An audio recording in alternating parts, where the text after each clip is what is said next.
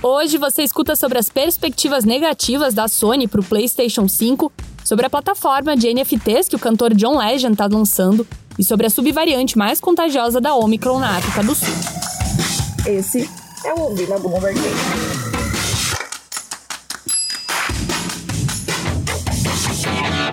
A Sony divulgou fortes lucros no terceiro trimestre, impulsionada pelo sucesso do filme do Homem-Aranha e as vendas de sensores de imagens usados nos iPhones da Apple. O grupo japonês registrou lucro de cerca de 4 bilhões de dólares, superando as estimativas.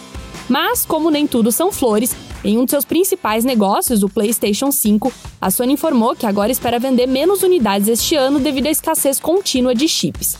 A empresa revisou a perspectiva para o ano inteiro para 12 milhões de unidades, dos quase 15 milhões previstos anteriormente. Próxima notícia. O cantor John Legend está lançando uma plataforma de NFTs para músicos e artistas que estão tentando navegar na onda dos colecionáveis digitais. A plataforma, chamada Our Song, permite que artistas monetizem o trabalho por meio de tokens não fungíveis, que são certificados digitais de autenticidade que podem ser comprados ou vendidos. John Legend atuará como diretor de impacto para atrair artistas em ascensão e os seus fãs. E tem mais.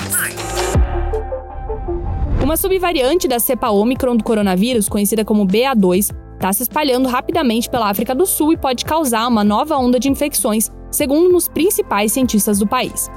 A BA2 está causando preocupação, pois estudos comprovam que parece ser mais transmissível do que a cepa original, cuja descoberta foi anunciada pela África do Sul e por Botsuana em novembro.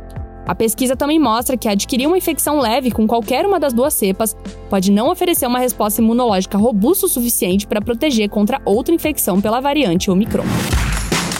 Essas foram algumas das notícias que estão lá no site da Bloomberg Linha Brasil. Entra lá em bloomberglinea.com.br para conferir mais.